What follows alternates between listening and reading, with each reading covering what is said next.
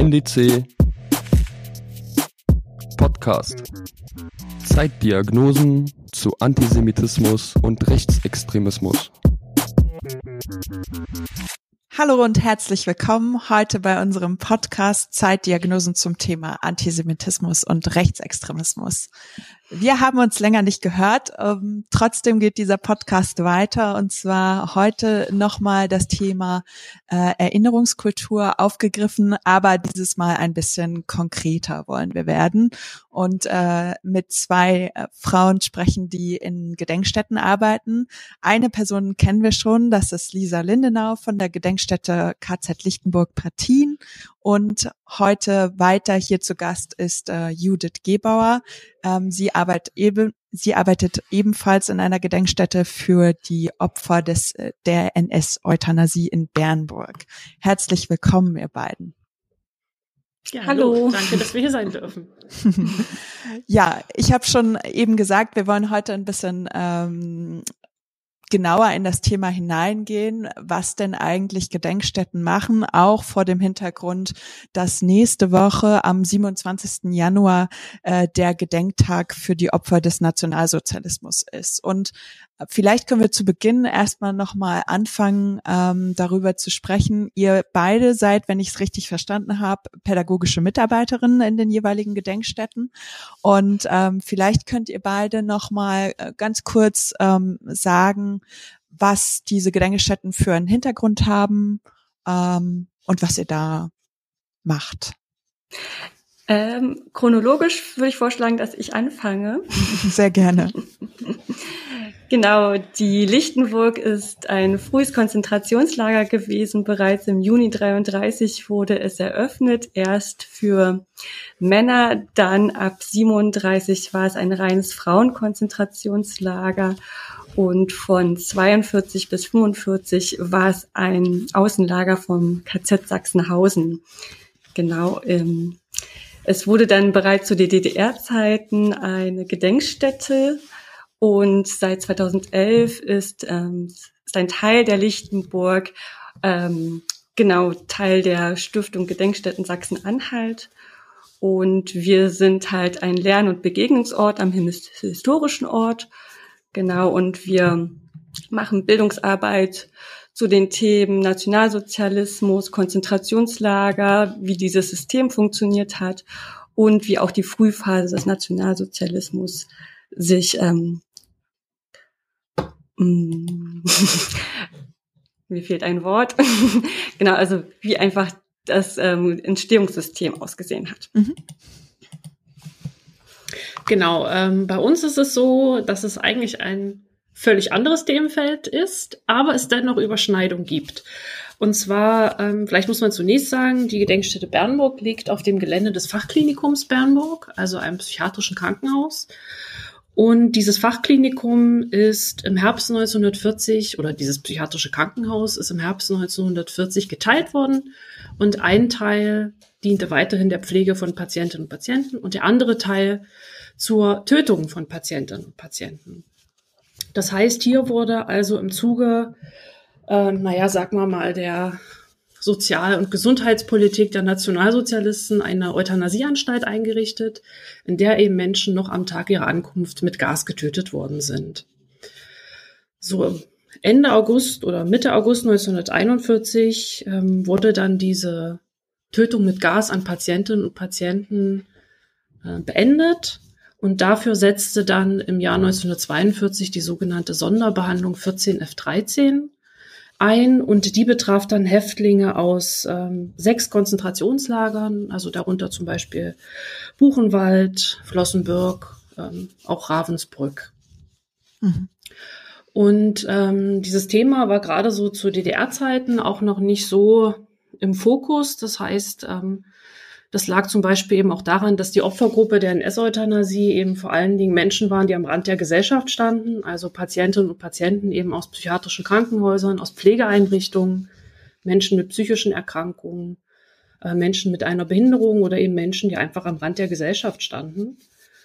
Und ähm, so kam es, dass quasi erst 1989 ähm, erst eine öffentlich zugängliche Gedenkstätte eingerichtet worden ist. Und seitdem wird eben vor Ort ja, Erinnerungsarbeit betrieben, kann man sagen. Das heißt, wir versuchen sehr viel über das Thema zu informieren, weil das nach wie vor für viele noch nicht so bekannt ist.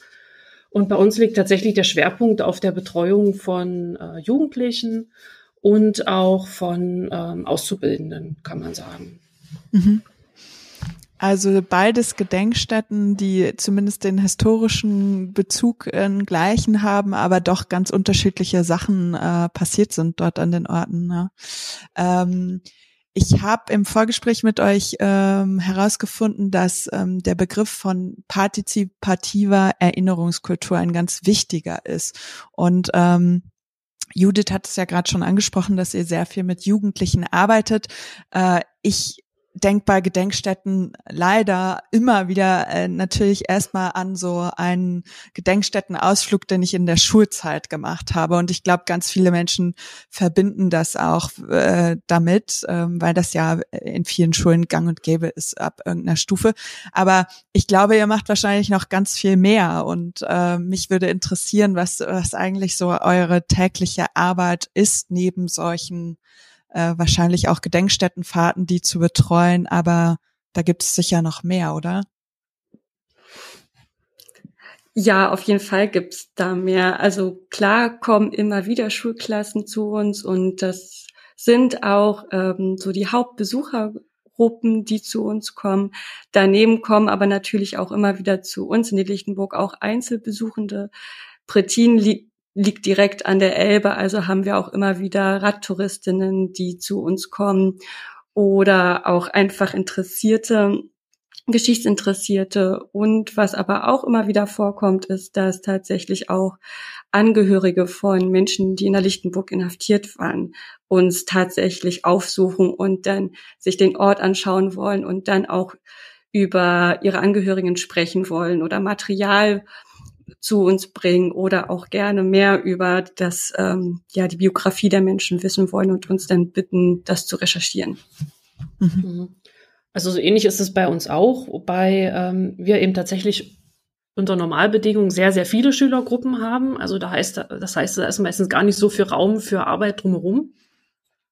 Aber bei uns ist es auch so, dass wir tatsächlich auch Einzelbesucherinnen und Besucher betreuen, ähm, die dann eben einfach mit Fragen aus der Ausstellung kommen, manchmal auch spontan äh, sich dann trauen und Anfragen stellen, weil sie vielleicht etwas in ihrer Familie gehört haben und einfach wissen wollen, ob es nicht vielleicht doch in ihrer Familie auch ein Opfer der NS-Euthanasie gibt. Also ähnlich wie bei, wie bei Lisa ja dann auch, einfach die Betreuung von Angehörigen, die dann auch im Mittelpunkt steht und die auch tatsächlich dann ja noch mal ein bisschen anders ist. Ne? Ich denke mal, es ist ja bei euch auch so, Lisa, dass die Arbeit mit Angehörigen ja einfach auch noch mal ein bisschen einen anderen Anspruch hat und noch ein bisschen sensibler sein muss, weil das mitunter noch mit sehr viel Emotionen verbunden ist.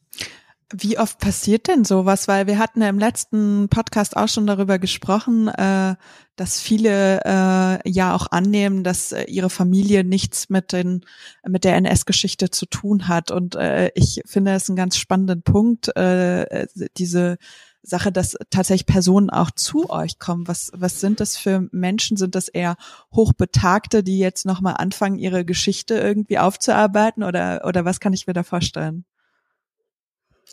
Tendenziell sind es bei uns tatsächlich eher ältere Menschen, die äh, Großonkel in ihrer Familie haben oder tatsächlich Großeltern oder Eltern, die betroffen waren und die sich jetzt erst im Alter tatsächlich irgendwie auch ähm, ja trauen, sich mit ihrer ähm, Familiengeschichte auseinanderzusetzen und jetzt erst irgendwie von Enkeln, Kindern oder ähm, Eheleuten ermutigt wurden, doch mal nachzuhaken und zu schauen, was ist denn da eigentlich damals passiert und genau. Also das sind dann eher so Schritte, die dann wahrscheinlich so mit dem Alter vielleicht auch erst so sich getraut werden zu gehen. Mhm. Also ist bei uns eigentlich auch so. Was bei uns vielleicht noch anders ist, dass ähm, es bei uns auch oft eine Rolle spielt, dass die Leute ähm, durch Zufall auf eine Sache stoßen. Also wir hatten zum Beispiel ähm, Menschen, die uns erzählt haben, sie haben den Nachlass ihrer Mutter zum Beispiel, die ja dann mhm. auch schon mitunter hochbetagt war, aufgelöst und haben dann Dokumente gefunden, ähm, die sie doch ein bisschen hellhörig werden ließen und die das gerne abklären möchten. Mhm. Und die Anfrage, die die Menschen stellen, ist dann sozusagen, dass ihr nachforscht und recherchiert, was in euren Beständen oder Archiven vorzufinden ist? Oder mit was für einem Anliegen kommen die konkret? Mhm. Also bei ähm, den Angehörigen ist es meistens die Sache, dass sie gern Gewissheit haben wollen. Also zum Teil war einfach sehr viel Unsicherheit besteht, was ist da wirklich passiert, auch mit ja auch mitunter sehr viel ja, also Unwissen über die Vorgänge an und für sich. Was bedeutet der NS-Euthanasie? Ähm, ja, und sie wollen zumindest erstmal Gewissheit haben, ähm, was ist passiert, betraf das meinen Angehörigen oder nicht. Und zum Teil führt das dann dazu, dass ähm, die Menschen dann später uns nochmal besuchen und dann auch den Ort sehen wollen. Aber es gibt dann auch Menschen, die sagen, okay, wir haben das jetzt abgeklärt, meinetwegen per E-Mail oder per Brief. Und das gibt mir jetzt Gewissheit, aber an den Ort selber zu gehen, das überfordert mich jetzt auch. Also mhm. solche Fälle haben wir auch, dass die Leute dann zum Beispiel auch bewusst nicht kommen, weil es einfach für sie ein zu schwerer Schritt ist. Mhm. Mm, bei uns ist, sind das eher so Bruchstücke an Informationen, dass es entweder eine Familiengeschichte gibt, wo KZ-Haft eine Rolle spielt oder dergleichen und man da sozusagen anfängt, dass man so ganz wenige Informationen nur bekommt und dann versucht ähm, zu recherchieren. Bei der Lichtenburg ist das Besondere, dass wir kein ähm, kein Originalmaterial mehr haben. Also das gibt kein extra Archiv für die Lichtenburg. Also auch wir sind gezwungen, dann ins Bundesarchiv zu gehen und ähm, nochmal bei anderen Gedenkstätten zu recherchieren. Also das ist nochmal für uns aber sehr viel leichter als Angehörige und daran zu kommen und da auch konkret und viel spezifischer nachzusuchen. Ähm, genau, und das sind dann aber wenige Informationen, die wir meistens bekommen oder so eine Ahnung. Und dann versuchen wir damit halt ähm, weiterzuarbeiten und ihnen so auch so ein bisschen mehr über die eigene Familie mitzugeben. Mhm. Ja. Also Haftgründe zum Beispiel sind immer sehr interessant. Warum waren die Menschen im Konzentrationslager? Aus welchen Gründen wurden sie verfolgt? Oder wie lange auch waren sie in Haft. Das sind meistens Informationen, die sie nicht haben, aber die sie sehr interessieren. Mhm. Äh, ich würde noch mal nachfragen, äh, betrifft das diese Nachfragen? Äh, gibt es da auch jüngere Leute, die sowas machen durchaus? Oder ist das schon eher Tendenz so ältere Menschen, die dann nachforschen? Also in der Tendenz würde ich jetzt schon eher sagen, ein bisschen älter. Also wenn es jetzt konkret um Angehörigen, also Personenanfragen von Angehörigen geht. Mhm. Aber nicht ausschließlich. Okay, ja. Manchmal unterstützen auch zum Beispiel dann die Enkelkinder ihre, ihre Großeltern, die einfach nicht so viel Erfahrung mit E-Mails haben oder da mhm. einfach auch ein bisschen unsicher sind und übernehmen dann einfach die Aufgabe für die Anfrage. Mhm. Okay. Ähm, Judith, an dich nochmal die Frage. Ich glaube, das ist bei euch auch so eine Besonderheit. Also als Angebot äh, habt ihr auch aufgeführt, ähm, dass Einrichtungen aus dem medizinisch-sozialen Bereich sich an euch wenden können, äh, wenn ich das richtig sehe. Was, was bedeutet das? Äh, äh, was bietet ihr da konkret an? Hm. Im Zuge eines Projektes haben wir quasi speziell für den Bereich ähm, Krankenpflege oder was eben weiteren Sinne auch mit dazugehört, also wenn das nun Ergotherapie ist oder ähnliches, haben wir das Angebot, dass wir eben speziell diese Gruppen betreuen mit einem speziellen Programm, wo es dann eben um Krankenpflege oder generell Medizin im Nationalsozialismus geht. Mhm. Weil für viele gehört das tatsächlich zum Ausbildungsinhalt, einfach Geschichte der Pflege beispielsweise. Und ähm, dann nutzen das viele Einrichtungen dann doch sehr gern eben diesen Teil dann auch mit zu uns mitzunehmen und das dann hier einfach vor Ort äh, abzuklären. Und es ist ein bisschen aufgebaut wie bei äh, die Jugendlichen. Das heißt, man kann selber in bestimmten Mappen Materialsammlungen quasi zu ähm, ja, bestimmten Themenbereichen einfach selber sich ähm, ja, umgucken, kann mit Quellen arbeiten. Es ist eben einfach nur speziell für diesen Bereich nochmal ähm, aufgearbeitet. Mhm. Ja, ähm, wir haben jetzt schon ein bisschen darüber gesprochen. Jugendliche kommen zu euch. Es gibt Personen, die irgendwie zu euch kommen. Ähm, normalerweise, wenn jetzt nicht gerade Pandemie ist äh, und wollen ja Kontakt mit euch aufnehmen. Ihr, ihr bezeichnet euch ja auch sehr äh, selber als Lern- und Begegnungsort. Nur ist das seit März mindestens letzten Jahres äh, nicht mehr wirklich möglich. Oder wenn dann eingeschränkt, dann mal zeitweise äh, Weise wieder ein bisschen äh, weniger eingeschränkt. Wie geht ihr denn damit äh, eigentlich um mit diesen Einschränkungen? Das äh, ja. Das ist natürlich so unser Kerngeschäft, Bildungsarbeit am historischen Ort. Ähm, und das ist seit März einfach sehr schwierig und das ähm, genau versuchen viele Einrichtungen ähm, zu überbrücken, indem man es ins Digitale überträgt. Und da sind wir auch dabei, aber tatsächlich hat uns diese Komplettschließung ein bisschen überrumpelt. Und ich glaube, wie viele andere haben wir auch erst mal geschaut, was können wir denn überhaupt digital leisten, was können wir online anbieten, wie können wir Menschen trotzdem weiter erreichen. Und ja, was macht Sinn und was sozusagen wird auch angenommen von den Menschen. Also wir haben zum Beispiel den 8. Mai Kriegsende in Form einer Online-Kampagne begangen. Also wir haben die Geschichte eines Zwangsarbeiters ähm, nacherzählt, der aus dem Außenlager Langstein den Todesmarsch durch Prettin gehen musste und ähm, genau solche Geschichten versuchen wir dann online nachzuvollziehen, damit halt dieser Tag trotz Pandemie würdig begangen werden kann. Mhm. Also kann ich bei uns auch nur unterschreiben. Also äh, man sucht halt nach, Inter äh, nach Alternativen, die ja dann mitunter auch eben einfach nicht dasselbe sind. Also man, es fehlt einfach der direkte Austausch. Und wir versuchen dann eben auch auf besondere Daten mit kleinen Videos oder Beiträgen ähm, also auf die aufmerksam zu machen. Ähm, wir haben inzwischen auch angefangen, auf Anfrage zum Teil so eine Art Online-Vorlesung zu machen. Aber es ist halt einfach nicht das Gleiche. Und mitunter ist es dann auch schwieriger, eben, weil wir ja vorhin diesen Begriff Partizipation hatten, eben da eben tatsächlich auch eine Teilhabe wirklich zu ermöglichen. Also eine Vorlesung ist halt nicht das gleiche wie ein Projekttag, wo man selber halt ähm, an Materialien werkeln kann und sich mit anderen schnell und unmittelbar austauschen kann. Mhm.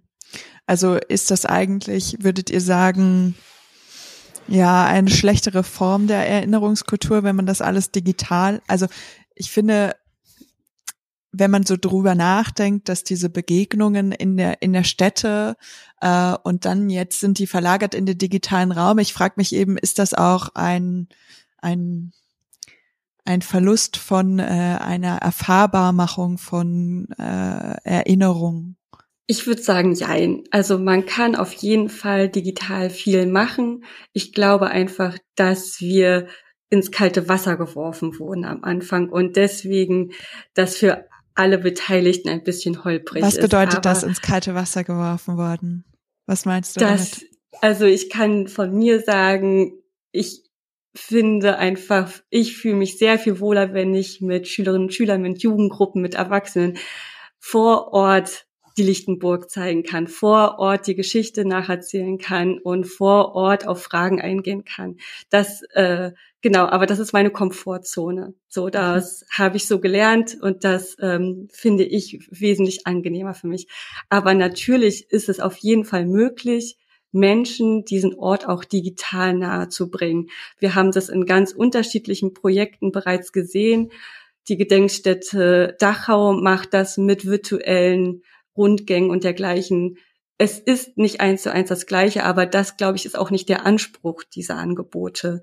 Aber wir können auf jeden Fall die Geschichte und den Ort den Menschen zeigen, und dabei nicht vor Ort sein. Das ist toll, weil es ganz viele Möglichkeiten gibt, auch Menschen das barrierearm zu zeigen und dadurch auch international Menschen das zugänglich zu machen, ohne sich ein teures Flugticket zu kaufen. Aber es ist natürlich was anderes. Das, mhm. das, da müssen wir uns nichts vormachen. Mhm. Judith auch äh, sagen. nickt dazu. Ja, also ich würde auch sagen, es ist nicht schlechter, es ist halt wirklich einfach anders. Und man findet sicherlich neue spannende Wege. Also ich meine, dass wir jetzt einen Podcast machen, hätten wir jetzt vielleicht auch unter analogen Bedingungen jetzt nicht sofort in Betracht gezogen. Dann hätte man dann vielleicht irgendwie ein Gespräch vor Publikum gewählt oder wie auch immer. Ähm, also man findet einfach Möglichkeiten, die anders sind. Ähm, aber wo wir schon bei Komfortzone waren, also mir ist es auch lieber, wenn ich im Ort stehe. Also wenn wir in den historischen Räumen stehen und ich erzählen kann, was da passiert ist. Und das ist, glaube ich, auch für viele, die zu uns kommen, auch mit der, der spannendste Aspekt. Und das kann man nicht so ganz ausgleichen mit ähm, digitalen Angeboten. Ja. Ja, Lisa hatte im letzten Podcast auch davon gesprochen, dass äh, manche Jugendliche ja auch äh, dort hinkommen in eine Gedenkstätte und bestimmte Sachen erwarten, die man sieht und so, ne, dass es so eine so eine mhm. Aura-Wirkung hat vielleicht, ne? Und und das war genau das, was ich gedacht habe, das das kann man ja irgendwie da äh, ist ja eine andere Art der Erfahrung, wenn man das digital leisten soll. So. Andererseits ist sowas wie Teilhabe online auch super mhm. möglich und ähm, nochmal ganz anders möglich, Leute mit einzubinden, aktiv irgendwie an diesen Projekten auch Teilhabe zu lassen. Also das ist überhaupt kein Widerspruch. Mhm. Und das sind auch nochmal ganz neue Möglichkeiten, die ich auch mhm. sehr, sehr spannend finde, wie wir Menschen online irgendwie daran anregen, sich mit Erinnerungskultur auseinanderzusetzen, mit NS-Geschichte auseinanderzusetzen und da auch nochmal einen Zugang zu finden. Mhm. Klar, in so einem Projekttag, da haben wir dann vielleicht 30 Personen höchstens, vielleicht ein bisschen weniger, mit denen wir uns intensiv beschäftigen. Aber das Digitale bietet natürlich dann auch einfach Raum für eine viel, viel größere Reichweite. Ja. Wir können ja mal äh, ein bisschen äh, konkret werden, weil, äh, wie ich schon äh, zu äh, Beginn gesagt habe, wird ja nächste Woche der Gedenktag äh, begangen äh, für die Opfer des Nationalsozialismus. Und das ist ja sicherlich auch ein Tag, der für eure äh, jeweiligen Gedenkstätten sehr wichtig ist. Ähm, vielleicht könntet ihr mir noch mal äh, einen kleinen Einblick geben, was dieser Tag überhaupt ist und wie ihr den speziell verarbeitet. Genau, seit äh, 1996 gibt es diesen offiziellen bundesweiten Gedenktag und zwar wurde am 27. Januar 1945 das ähm, Konzentrations- und Vernichtungslager Auschwitz von, ähm, von der Roten Armee befreit. Und der ehemalige Bundespräsident Roman Herzog hat dann 96 gesagt, dieser Tag ist ein sehr wichtiger Tag und wir wollen ihn jedes Jahr begehen. Und für Gedenkstätten ist das mit der höchste Gedenktag im Jahr, wo wir sozusagen sehr viel Energie reinstecken, um diesen Tag würdig zu begehen. Bei vielen Gedenkstätten ist es auch der Fall, dass jedes Jahr eine andere Opfergruppe im Fokus steht und somit mhm. auch versucht wird, so verfolgten Gruppen divers darzustellen und zu schauen, wer alles vom Nationalsozialismus betroffen war, wer alles verfolgt wurde. Genau. Mhm. Und was äh, äh, habt ihr jetzt konkret geplant für, für diesen Tag in diesem Jahr unter diesen besonderen äh, Bedingungen, wenn wir schon darüber sprechen, äh, dass die irgendwie eingeschränkt sind oder digital möglich? Judith, willst du anfangen? okay, dann fange ich an. Ähm, also wir haben dieses Jahr tatsächlich als Thema Jugendliche, äh, Kinder und Jugendliche als Opfergruppe. Also bei uns ist es auch so, dass wir jedes Jahr ähm, ein, andere, ein anderes Thema quasi in den Mittelpunkt äh, setzen. Und äh, dieses Jahr sollen es Kinder und Jugendliche sein. Und da eben die große analoge Veranstaltung quasi ausfällt, werden wir dazu einen kleinen Infobeitrag für unsere Social-Media-Kanäle fertig machen oder bereit machen. Und was uns sehr gefreut hat, weil das war ursprünglich nämlich analog geplant, ähm, dass wir uns an einer Aufführung äh, zum Tagebuch von Anne Frank vom Komponisten Gregory Fried beteiligen. Und äh, diese Veranstaltung wird dann ähm, live gestreamt über Facebook, so dass eben auch dennoch Leute ähm, ja, Zugang haben. Und die findet dann im Theater Bernburg statt und von dort findet, äh, wird das Ganze dann auch übertragen. Mhm. Bei uns ist es so, dass traditionell das Gymnasium Jessen aus dem Nachbarort da die Abiturstufe eine szenische Lesung gearbeitet, auch immer zu einer anderen Opfergruppe. Und dieses Jahr sind es starke Frauen aus dem KZ Lichtenburg, die im äh, Fokus stehen. Und da wir ja auch nicht analog zusammenkommen können, hat sich das Gymnasium bereit erklärt, worüber wir sehr, sehr dankbar sind, diese szenische Lesung in einem Film zu packen. Also sie produzieren gerade einen Film Und äh, in diesem Film werden Biografien von Frauen besprochen, die in der Lichtenburg inhaftiert waren, aus ganz unterschiedlichen Gründen, weil sie politisch aktiv waren, weil sie Zeuginnen ähm, Jehovas waren oder weil sie als sogenannte Rassenschänderinnen inhaftiert waren. Also ganz unterschiedliche Frauen, die aber in irgendeiner Form Widerstand gezeigt haben und deswegen von den Nationalsozialisten verfolgt wurden. Das ist das Thema bei uns und diesen Film werden wir auch auf unserer Homepage und auf den Social-Media-Kanälen, die wir bespielen, ähm, zeigen. Genau. Und zusätzlich werden wir als Stiftung Gedenkstätten Sachsen-Anhalt auch ähm, uns an der Hashtag-Kampagne Lichter gegen Dunkelheit beteiligen. Die Stiftung, äh, zu der gehören beide Gedenkstätten, richtig? Genau. Äh, richtig. Genau, jetzt habe ich genau. dich aber abgebrochen und äh, äh, was ist das für eine Kampagne? Die Kampagne findet bundesweit statt, also sehr viele Gedenkstätten mit NS-Bezug werden sich daran beteiligen, aber auch Zivilgesellschaft kann sich daran beteiligen. Und zwar sollen Gebäude, sollen bestimmte Statuen, sollen Ikonen ähm, am 27. Januar in irgendeiner Form beleuchtet werden und so in Szene gesetzt werden. Und damit soll sozusagen auch nochmal dieser Tag begangen werden und nochmal Aufmerksamkeit dafür generiert werden. Genau. Mhm. Und daran beteiligen wir uns. Genau, den gab es letztes Jahr schon und ähm, dieses Jahr dann auch nochmal. Mhm. Okay, also auch nochmal eine Möglichkeit, äh, unter Abstand beziehungsweise an der frischen Luft äh, äh, mitzubekommen oder daran erinnert zu werden. Ja. Genau, und das ist ja. halt auch ein sehr schönes Projekt, wo man sich sehr niedrigschwellig dran mhm. beteiligen kann, wo es nicht viel braucht und äh, man trotzdem zusammen diesen Tag begehen kann. Das ist halt das Schöne daran. Also es reicht ein Licht auf der Fensterbank zu stellen, ein Foto davon zu machen und das zu posten also, oder es den Gedenkstätten zu schicken per E-Mail und die veröffentlichen das dann. Also das ist eine schöne Möglichkeit ähm, zu zeigen, dass einem dieser Tag wichtig ist, dass man an diesen Tag denkt und innezuhalten und trotzdem halt pandemiebedingt Regeln einzuhalten. Mhm. Ja. Ja, aber trotzdem ist es irgendwie so ein bisschen, also Partizipation wird da auf einmal nicht mehr so ein Gruppenerlebnis, sondern so ein Einzelerlebnis mhm. erstmal, jetzt pandemiebedingt, ne? Also das ja, höre ich so raus.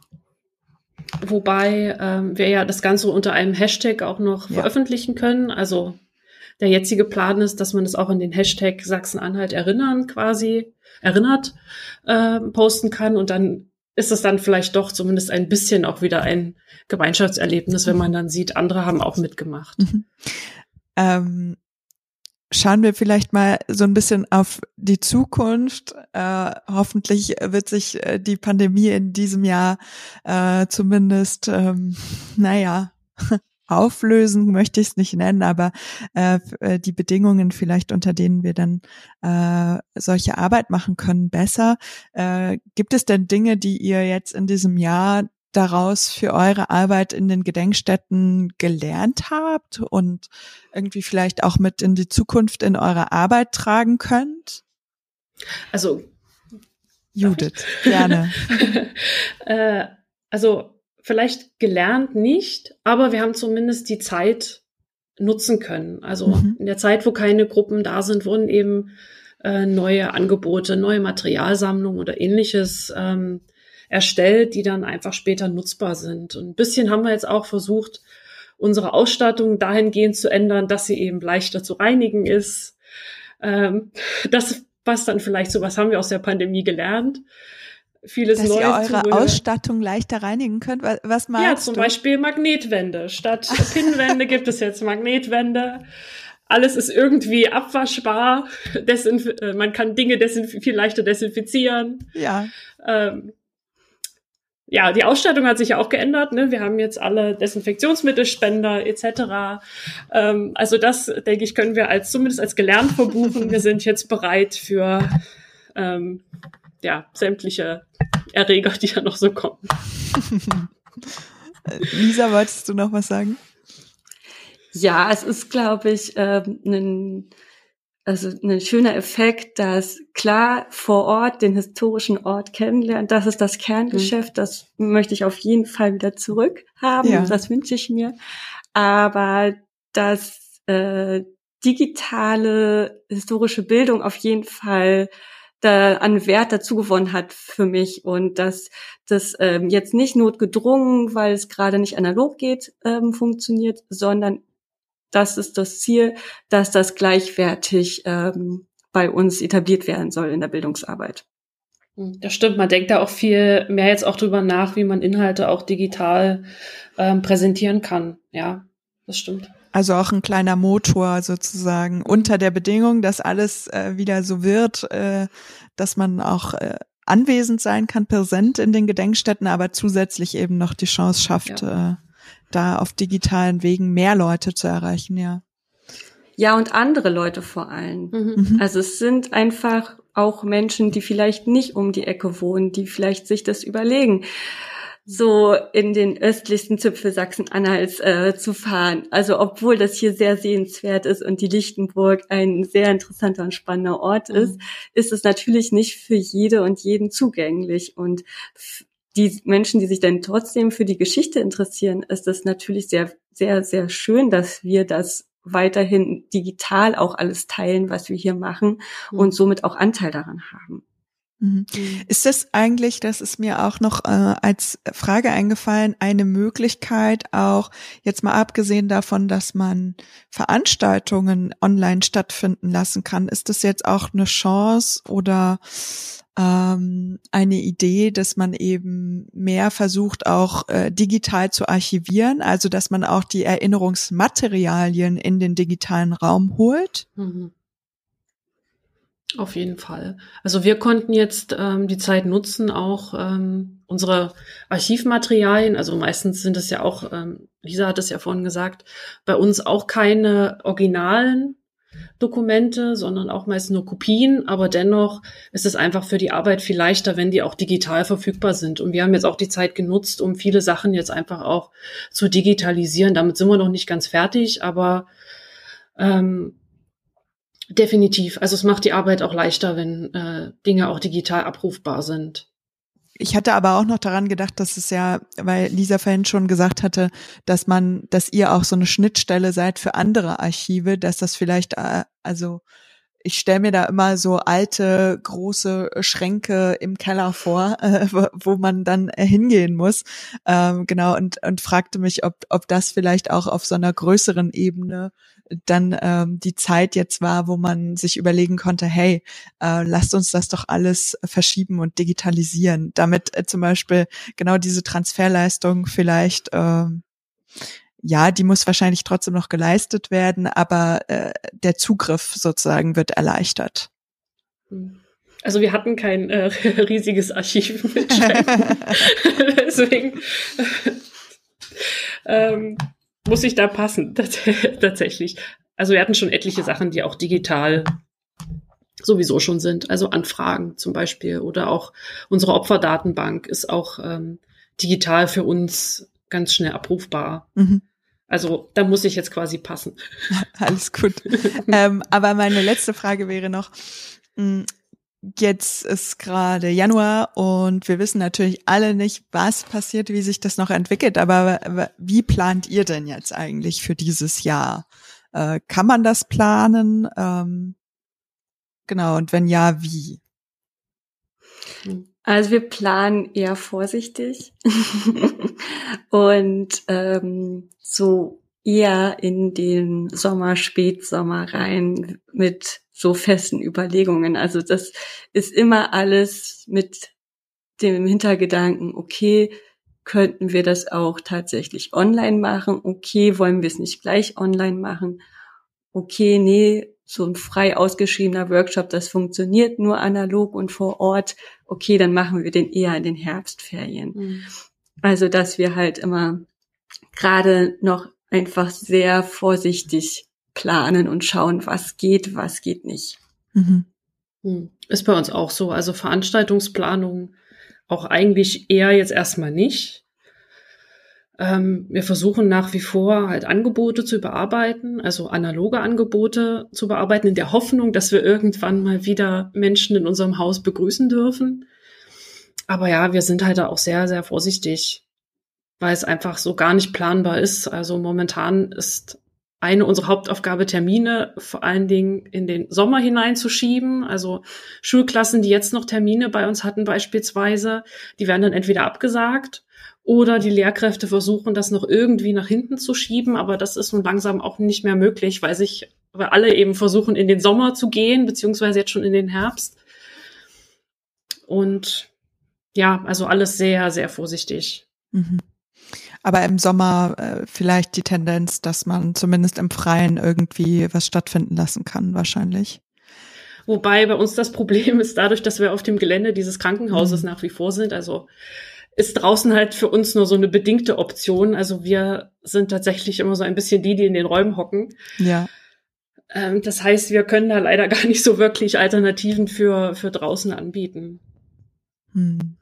Naja, dann wollen wir mal hoffen, dass es, äh, dass sich das äh, bald äh, zumindest entspannt die Situation und dass ihr dann auch wieder die Möglichkeit habt, äh, ein Lern- und Begegnungsort, ein physischer Begegnungsort zu sein.